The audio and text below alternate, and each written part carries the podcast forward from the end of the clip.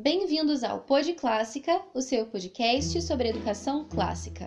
Meu nome é Bárbara Lores e no episódio de hoje conversaremos sobre educação clássica e formação do caráter.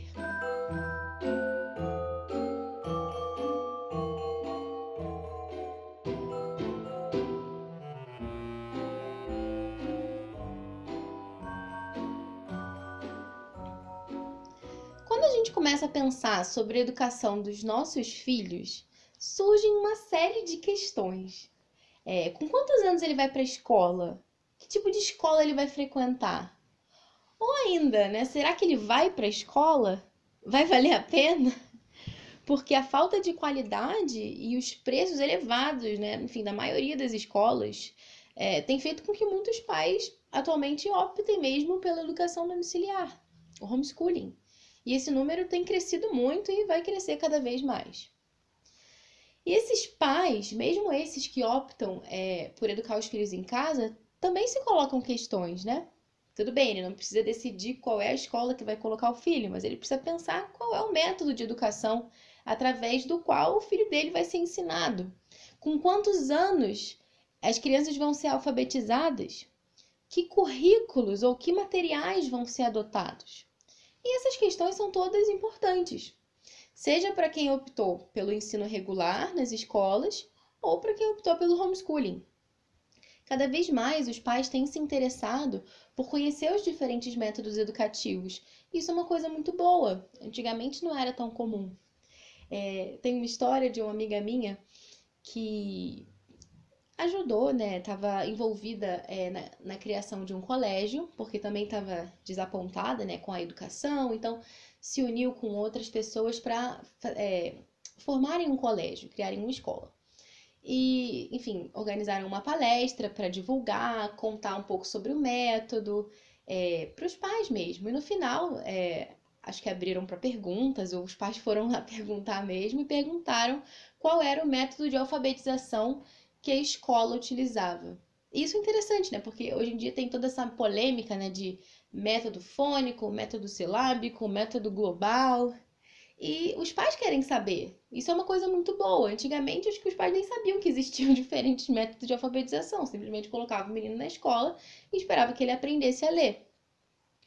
Mas, para além é, de todos esses questionamentos que, como eu falei, são sim importantes, né, relacionados ao que os nossos filhos vão aprender, como que eles vão aprender.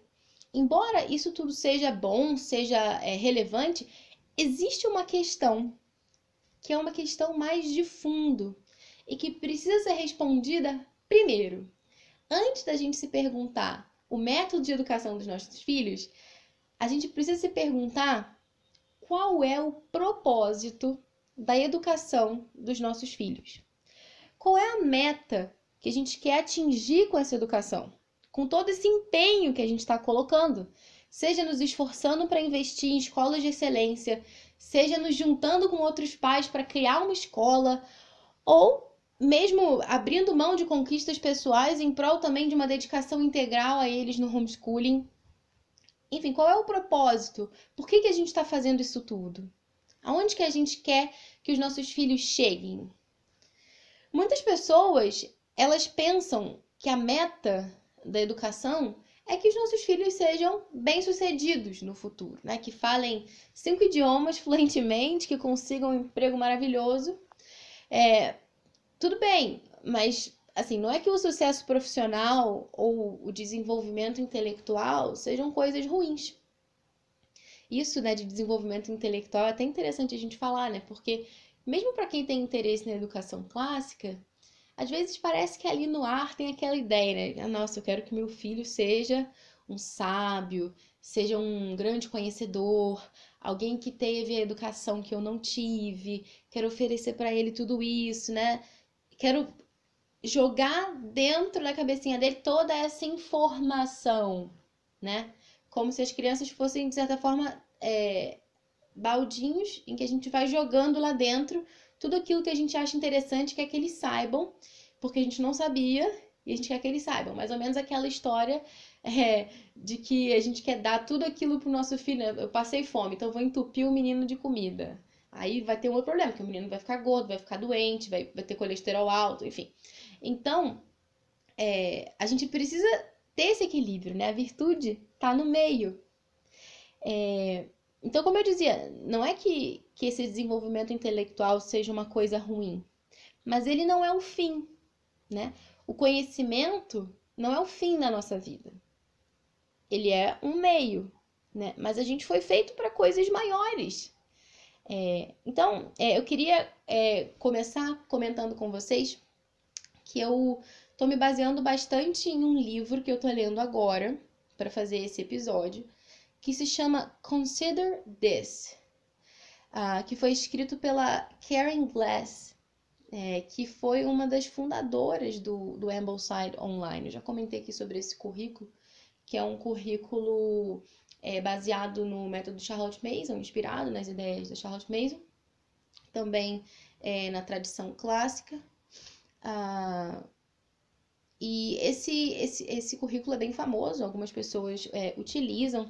É, eu acho bem interessante as sugestões dele, embora eu é, acredite que sejam necessárias algumas adaptações, porque é, é um currículo protestante, como a minha família é católica, então é, tem que alterar algumas coisinhas. É, mas enfim, é, um currículo bem interessante como ter como uma das referências. E, e a Karen Glass, que é uma das fundadoras é, do Ambleside Online, como eu dizia, ela escreveu esse livro, Consider This, que aborda a relação entre Charlotte Mason e educação clássica. Se você não conhece Charlotte Mason, eu recomendo que você ouça é, os episódios anteriores do Pod Clássico em que eu falei sobre isso. Eu falei sobre o que, que é o método Charlotte Mason, por que, que o método Charlotte Mason é um método de educação clássica, tá? Então, você ouve lá. É, e esse livro, ele, ele aborda essa relação. E eu quero compartilhar, então, com vocês alguns trechos desse livro, algumas reflexões que ela propõe. É, e ela vai nos dizer o seguinte, para a gente começar já é, a pensar né, na nossa meta da educação e, e todo esse questionamento né, dos métodos e tudo isso. Ela diz assim: nenhuma filosofia educacional pode ser consistente ou válida a menos que seja sustentada por uma visão do homem justa e abrangente. Uma visão falha ou incompleta do homem resultará em uma filosofia falha e, no caso da educação, em métodos falhos, que não atendem às necessidades daqueles que aprendem. Forte, né? Então, é, basicamente, é, antes da gente pensar no método educacional que vai guiar os nossos esforços enquanto pais, enquanto educadores, a gente precisa se perguntar qual é a nossa visão antropológica? Qual é a nossa visão do homem? Tudo bem, vamos lá. É, talvez esse assunto esteja soando assim, um pouquinho abstrato demais, né?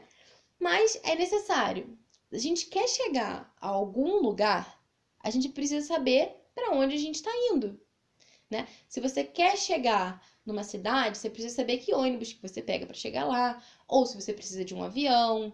É, é, é, bom se você tiver um GPS também, ou um mapa, enfim, você precisa saber onde você quer chegar e como que você quer chegar lá. Então, fazendo esse, essa comparação, a gente precisa saber qual é a nossa meta com a educação dos nossos filhos, para que pensando nessa meta, a gente veja qual é o caminho que a gente vai percorrer, né? Porque o método de educação que eu escolho, a forma como meu filho, como meu filho vai ser ensinado, precisa estar tá, é, de acordo com o lugar onde eu quero chegar, onde eu quero que ele chegue. É, e eu sei que para algumas pessoas esse esforço assim um pouco mais teórico é, custa um pouco mais, esse exercício é, mais filosófico, digamos assim. Mas é importante, a gente precisa parar um pouquinho, pensar antes de partir para a ação. O Sêneca já dizia né, que nenhum vento sopra a favor de quem não sabe para onde ir. Então, se a gente define onde a gente vai, tudo vai ficar mais fácil. Então vamos lá, né? a nossa visão antropológica, a nossa visão do homem. É essa visão que vai pautar a escolha do nosso método educativo, certo? Então, o que, que é o homem?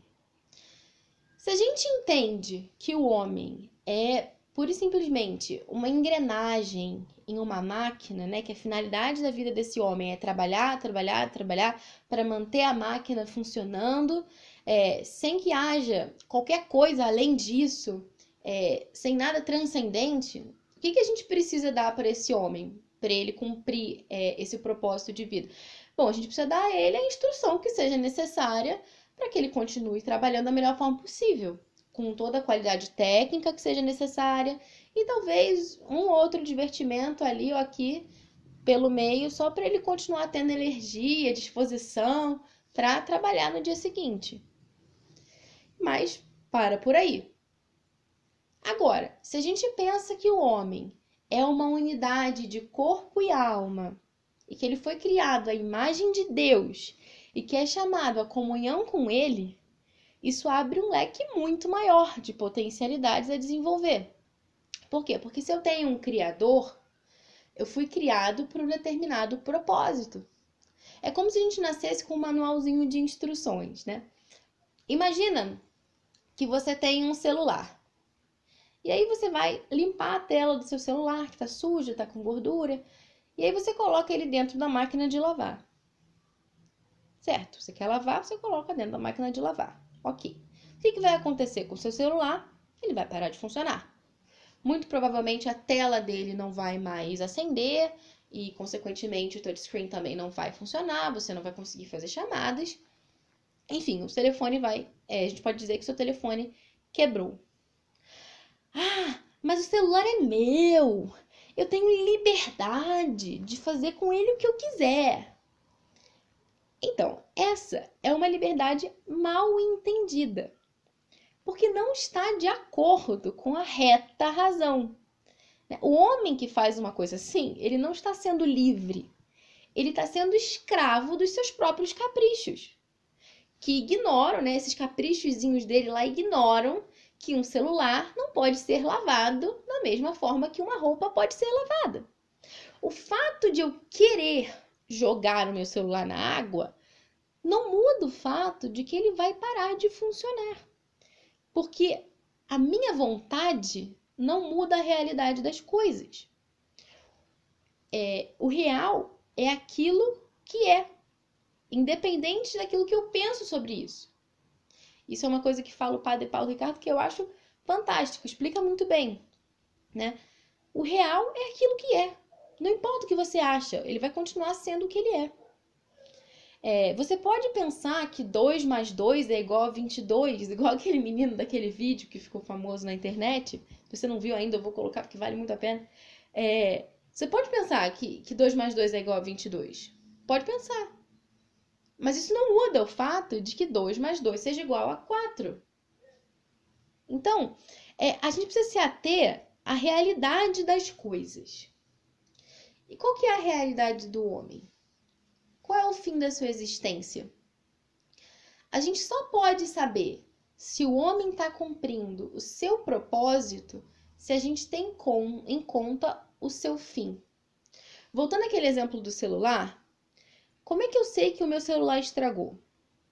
Por que, que eu digo que ele quebrou?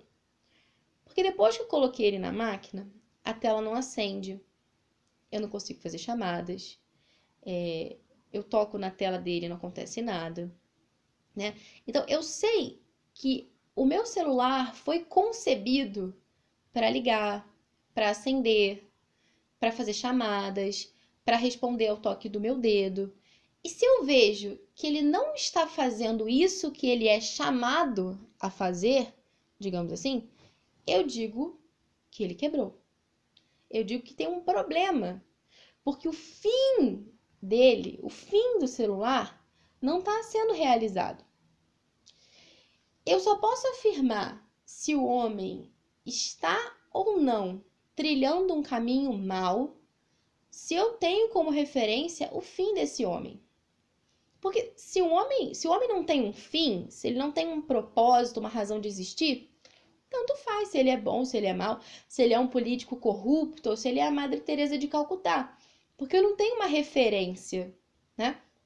Eu sei que meu celular quebrou porque ele não liga mais. Como que eu sei se o homem se desviou ou não do caminho dele, do propósito dele, é, desse caminho em direção à meta? Como eu falava antes, o homem foi criado à imagem de Deus. E ele foi criado para amar e entrar em comunhão com ele. Então esse homem ele tem um fim último, que é dar a glória a Deus.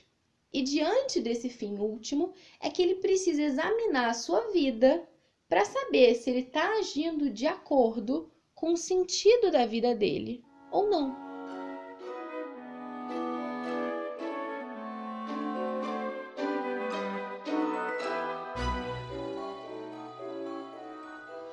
Certo? Então, além da gente entender o que, que é o homem, é, para onde ele vai, né, a gente precisa é, também é, fazer um esforço para entender se ele nasce bom ou mal. Por quê? Porque isso vai ter um fator determinante no papel da educação propriamente dita. Por quê? Eu explico.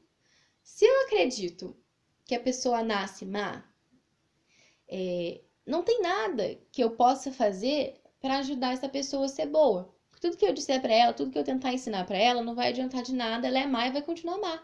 Pronto.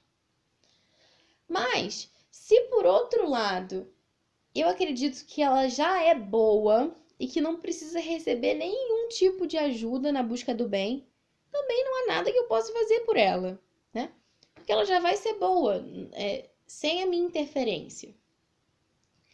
Então, isso impacta diretamente na educação, né? Porque se uma pessoa nasce má e não há nada que eu possa fazer para reverter isso, a educação não adianta de nada. Né? Não vai mudar o fato de que ela é má. E se uma pessoa é boa e não precisa de nenhuma ajuda para escolher o bem, para fazer as coisas boas, também a educação é inútil, porque se eu não fizer nada para essa pessoa, ela vai, vai continuar sendo boa e pronto. Mas a gente sabe que não é assim que as coisas são, né? A gente sabe que na realidade o homem foi feito bom por Deus, mas que por conta do pecado original, ele está mal.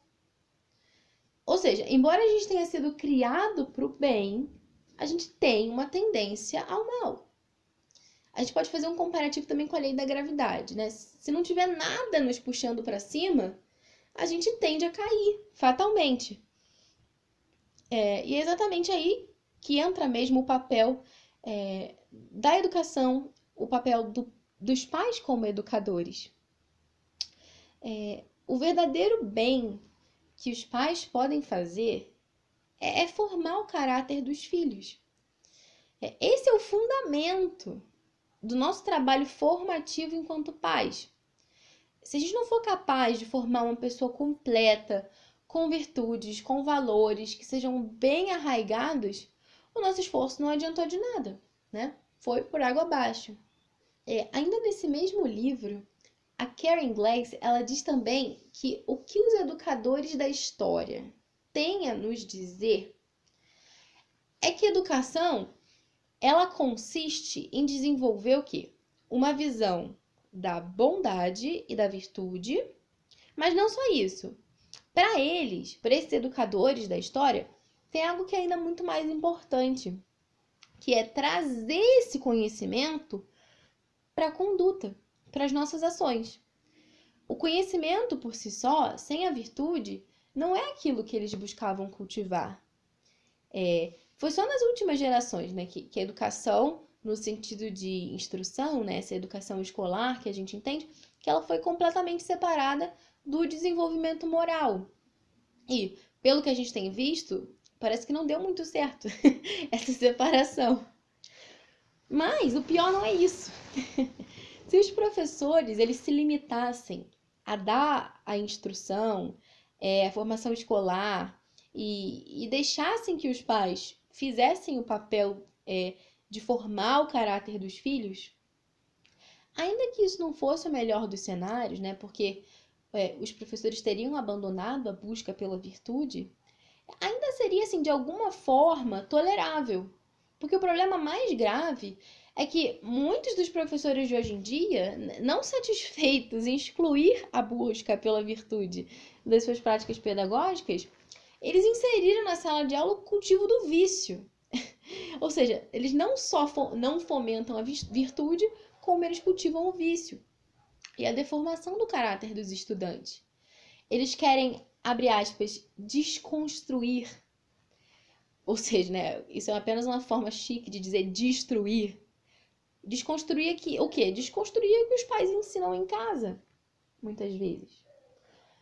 Mas tudo bem, não vamos perder tempo e energia falando de coisas ruins, né? Se a gente quer ser é, educadores clássicos, a gente precisa aprender a pensar como os educadores clássicos pensavam.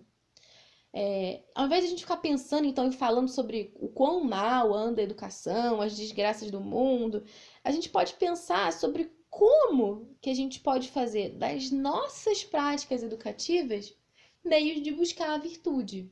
Talvez a gente ficar se concentrando no, no negativo que os outros estão fazendo lá, vamos pensar aquilo que a gente pode fazer para melhorar o nosso próprio trabalho enquanto educadores. Então, assim diz a Karen Glass, é, abre aspas. A ideia de abordar a educação, mesmo aquela parte da educação que consideramos escolar, como um processo de desenvolvimento do caráter e da virtude, ao invés de desenvolver o intelecto requer uma mudança de paradigma para a maioria dos educadores de hoje. Nós podemos entender a formação do caráter como uma tarefa que pertence aos pais ou às igrejas, mas tendemos a separar esse tipo de ensino do ensino das disciplinas escolares, como matemática ou gramática. Os educadores clássicos não faziam tal distinção. Todas as áreas da educação eram colocadas a serviço deste único objetivo: ensinar as crianças a pensar e a agir corretamente. E ela ainda diz assim: que a educação na antiguidade nunca foi separada do propósito maior de formar uma pessoa virtuosa. É, nas palavras da, da Karen, tanto Platão quanto Aristóteles, né, que são essas pessoas que nos deram os mais antigos escritos sobre educação, eles uniam o conhecimento à ação ou comportamento. E era o desejo deles ensinar as crianças a conhecerem não apenas aquilo que era certo, mas a amar o que era bom, verdadeiro, belo, de maneira que a sua conduta refletisse esse entendimento sábio. É, a Charlotte Mason ela também dizia né, no livro dela School Education, daquela série de volumes, que a formação do caráter é o objetivo do educador. E ela compartilhava dessa convicção dos educadores clássicos de que a gente deve buscar o conhecimento não pelo desenvolvimento intelectual puro e simples, como se o objetivo da nossa vida fosse formar uns mini gênios, ou encher baldinho, mas é como uma forma de buscar a virtude. Então, buscar o conhecimento faz parte da busca pela virtude. Não são coisas separadas. E a Charlotte Mason diz também que saber não é o mesmo que fazer. Mas a busca pelo conhecimento também faz parte dessa busca que é maior pela sabedoria, pelas virtudes. E, em geral, pensar corretamente nos leva a agir corretamente. E era isso que motivava os educadores clássicos e é isso que tem que motivar a gente também. Né? Eles viam todas as áreas do conhecimento, como eu mencionei antes, gramática, matemática, como parte desse processo que vai nos levar à sabedoria e, por fim, à virtude e à formação do caráter. É, Platão ele valorizava de tal maneira o conhecimento que ele dizia que o conhecimento é virtude. No entanto, a gente tem que ter um pouquinho de cuidado com essa citação é, e a gente tem que ter em mente que os gregos, né, embora eles tenham contribuído imensamente, eles eram pagãos. Então, eles não tinham acesso à revelação é, e muitas coisas que hoje a gente sabe, né? Então, Platão acreditava, por exemplo, que a causa do mal, é, dos vícios do homem, era simplesmente a ignorância, a falta de conhecimento. É, e isso é muito intrigante, né? Como que alguém é, tão inteligente, né, como Platão, tinha assim uma visão tão reducionista nesse aspecto? É, se a gente for pensar, é, se você já fez alguma vez, né, algum propósito de melhorar, de mudar a sua conduta, né? Você viu que você estava errando num determinado aspecto, aí você fez um exame de consciência, você fez um propósito, você fez uma resolução, você se propôs a melhorar, pediu ajuda de Deus, enfim. E você não cumpriu esse propósito, enfim, caiu, depois levantou, mas se em algum momento você se propôs fazer uma coisa para melhorar e você não conseguiu fazer, você foi fraco, você cedeu e você não fez, você sabe que não basta conhecer o bem para conseguir realizá-lo, certo? É, eu posso saber perfeitamente que a mansidão é uma virtude, que é maravilhosa, mas ao mesmo tempo, é, dali a cinco minutos cair na irritação, na impaciência, ficar com raiva. E por que, que isso acontece? Porque nós temos uma inclinação ao mal. O pecado original é real. A concupiscência é palpável. Como dizia Chesterton, o pecado original é a única parte da teologia cristã que pode realmente ser comprovada. A gente vê o pecado original andando por aí, né? A gente vê as pessoas, a gente vê a tendência ao mal. É, então, assim, nem tanto ao mar, nem tanto à terra conhecimento ele é importantíssimo, ele é valiosíssimo, mas ele não é tudo. Não é o fato de você conhecer o bem que leva necessariamente à prática do bem. A gente sabe que tem muitas exceções disso. E a própria Charlotte Mason fala isso também. É... E voltando àquilo que a gente estava falando, né, sobre a educação clássica e a formação do caráter através da história, é, a educação clássica, né, e, e essa é, preocupação pela formação do caráter não foi algo que se reduziu à Grécia Antiga, mas isso foi sendo continuado também na Idade Média. É, tem um blog que chama Simply Convivial, que é da Misty Winkler. É, nesse blog existe uma postagem bem interessante que eu vou colocar para vocês lerem, vou colocar o link, só que está em inglês, mas nada que um Google Tradutor não dê um jeitinho. É, e nesse link, ela, nessa postagem, ela fala sobre a virtude como o objetivo da educação. É, e ela vai comentar é, sobre a, a Idade Média, né? Porque eu estava dizendo para vocês né, que, que não se, se reduziu apenas à Grécia, mas continuou na Idade Média. Ela diz que a excelência moral era o alvo dos educadores clássicos. E que, por isso, os métodos e a filosofia deles pode ser prontamente transformada é, na era cristã. Afinal, né, se a virtude é um sinônimo de excelência humana, bom, Cristo é o homem por excelência. E se a gente é chamado a ser como Cristo, é natural então que a educação cristã abarque esse grande ideal é, da virtude. É, a Misty ela também faz uma citação de uma carta do imperador Carlos Magno, do Sacro Império Romano Germânico. É, Carlos Magno foi, foi coroado imperador no ano 800. E essa citação começa com Carlos Magno comentando né, que ultimamente é, ele estava recebendo muitas cartas de diferentes mosteiros e, e ele comenta assim, é, abre aspas, embora em si mesmas justíssimas, foram expressas em linguagem rude. Ele está falando das cartas, né? Embora em si mesmas justíssimas, foram expressas em linguagem rude. E enquanto a devoção piedosa ditava os sentimentos, a língua iletrada era incapaz de expressá-los corretamente. Ou seja, Carlos Magno está falando o que aqui? Está falando que a falta de conhecimento da língua é um obstáculo para a expressão da devoção, para a expressão dos bons sentimentos. Mas ele não para por aí. Continua a citação. E todos nós sabemos que, embora os erros verbais sejam perigosos, os erros de compreensão são ainda mais. Nós vos exortamos, portanto, não somente a não negligenciar o estudo das letras, mas a aplicar-se a elas com perseverança e com aquela humildade que é agradável a Deus. Então, a gente vê aí a virtude da humildade coroando ainda o esforço de estudar.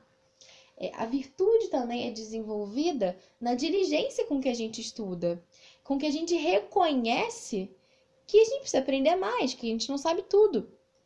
É, não só o estudo nos aproxima da prática da virtude, mas o próprio ato de estudar com retidão de intenção já nos torna mais virtuosos, nos coloca a caminho né, dessa grande meta. Ok, então a gente já entendeu que para os educadores clássicos da antiguidade, é, na Idade Média e também para nós que queremos ser educadores clássicos no século XXI, a formação do caráter é a grande meta.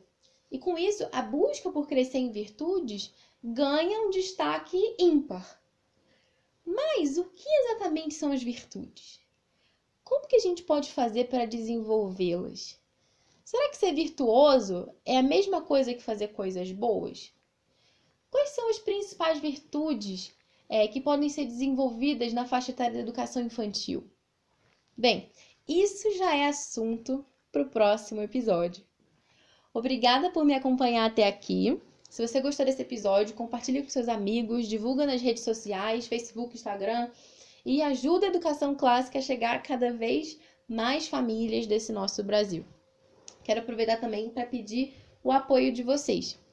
Não sei se vocês sabem, provavelmente não, mas atualmente é, a gente está gravando os episódios do Pod Clássica com o meu celular. Nesse mesmo momento, eu estou aqui com o meu celular gravando é, esse áudio para vocês. Mas a gente quer que os episódios do Pod Clássica tenham cada vez mais qualidade técnica para tornar mais eficaz a compreensão, o estudo de vocês. E com o seu apoio, você pode nos ajudar a comprar um microfone para o Pod Clássica. E assim você nos ajuda a continuar oferecendo semanalmente conteúdo gratuito em português, baseado nas principais referências mundiais e com uma qualidade técnica melhor. Então, se você quer saber como é que você pode nos apoiar, você acessa apoia.se barra podclássica pod de podcast, clássica de educação clássica. apoia.se barra podclássica. E é isso aí. Ajude a gente a manter o Pod Clássica no ar e até a próxima!